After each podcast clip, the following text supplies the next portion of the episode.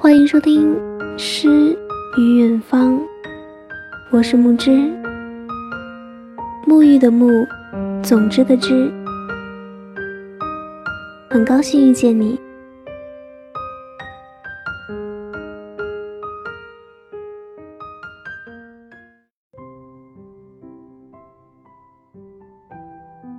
今天给大家分享的文章来自于韩素英。现在就是最好的时光。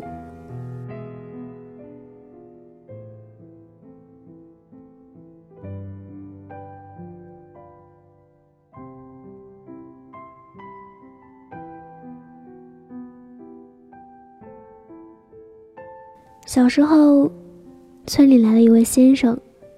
他跟我妈说：“你女儿脚野，将来必将与你千里之外。”我记得先生刚说完，我妈就哭了。那是以后要隔着远远的见不着女儿啊！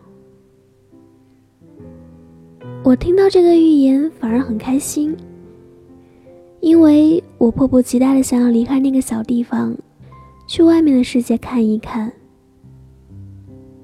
我后来去了小城读书，又去了北京读书。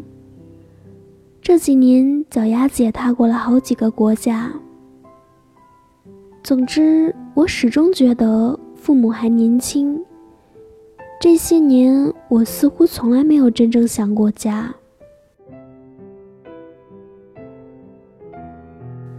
又是一年中秋。一个团圆的日子，我还是没能陪在父母的身边。但是今天跟妈妈打电话的时候，我居然有些想她。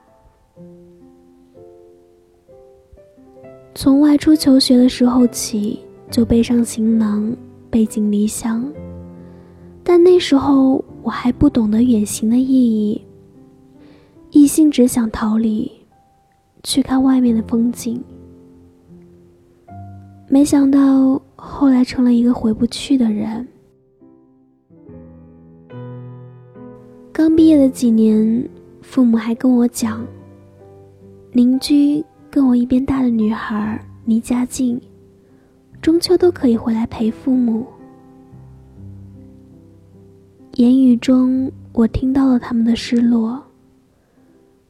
但失落归失落，妈妈显然还是站在我的立场，原谅我的没回家。言外之意是，因为我隔着远，所以可以不回家。其实从北京到山东老家，坐高铁也不过三个小时。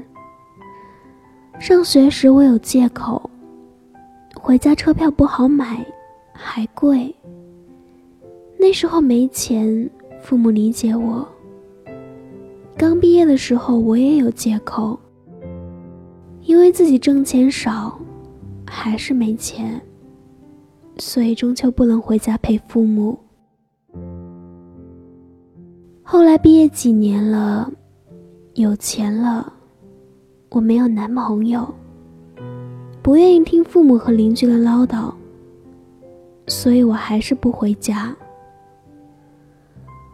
再后来，我依然不回家，理由是，因为一个人待着习惯了。曾经有一年春节，我一个人背上行囊去了尼泊尔。那时候，我以为自己年轻。一定要多去外面的世界看一看，而回家实在找不到什么乐趣。乡里乡亲那些话题，我觉得非常无聊。父母一向很开明，他们曾说：“海阔凭鱼跃，天高任鸟飞。”但是，那个跨年夜，我妈听着我在外面。和别人一起过年的声音，她又哭了。她说：“他已经六十三岁了。我那年还是年少，不知愁滋味，还是不知离乡之苦。我没有读懂父母的心愿。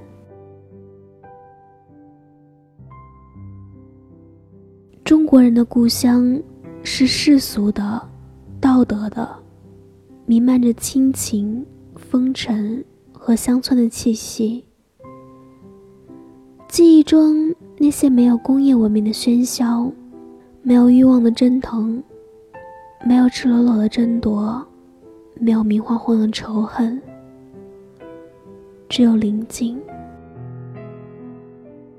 在宁静的田园里，自然、心灵、人，一切都是和谐的，充满了情意，像一首纯洁的诗。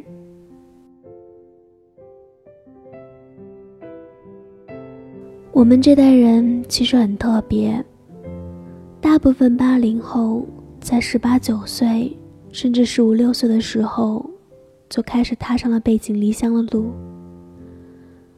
上大学的城市，似乎理所成章就成为了自己的第二个故乡。在外漂泊久了，乡愁就渐渐淡了，淡到几乎被遗忘了，甚至忽然提起。竟觉得有些不正常。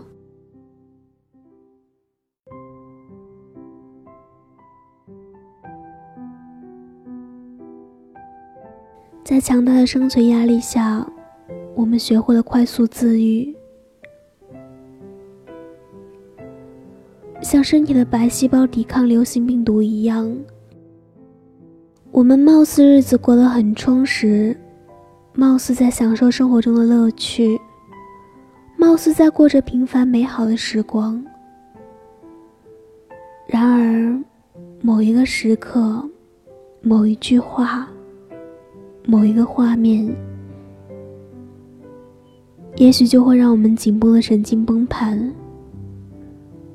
没错，其实我们只是看起来很冰冷，很坚强。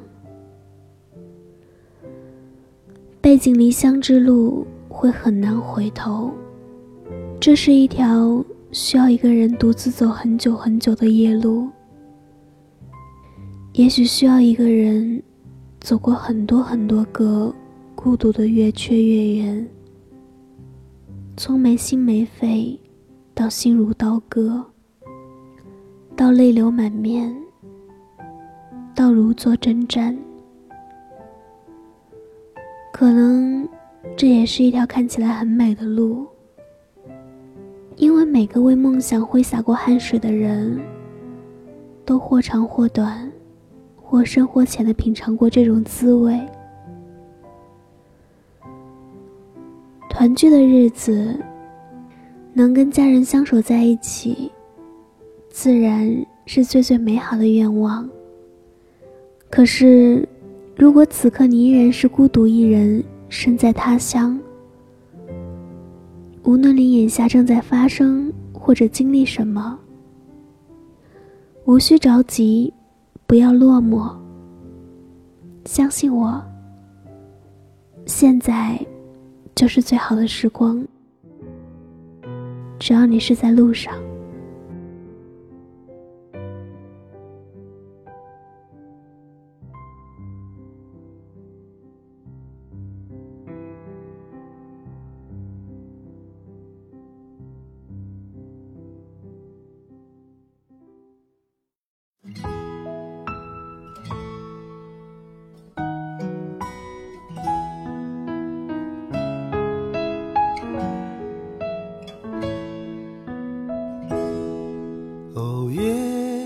光洒在每个人心上，让回家的路有方向。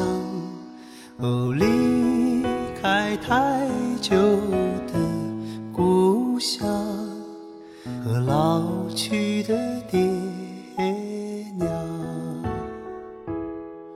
哦，迎。着月色散落的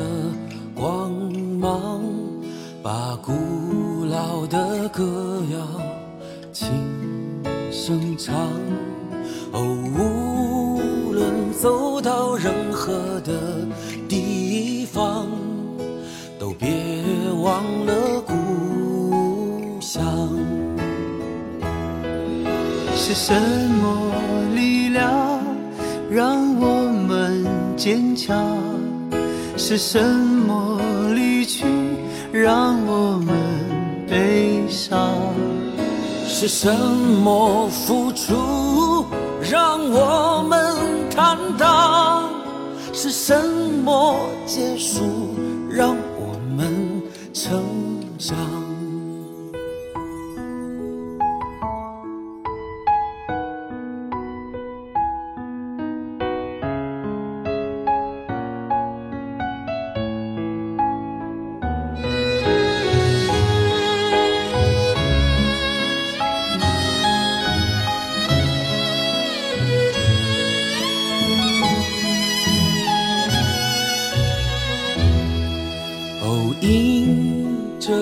月色散落的光芒，把古老的歌谣轻声唱。无论走到任何的地方，都别忘了故乡。是什么力量让我们坚强？是什么离去让我们悲伤？是什么付出让我们坦荡？是什么结束让我们成长？是什么欲望让我们疯狂？是什么距离让我们守望？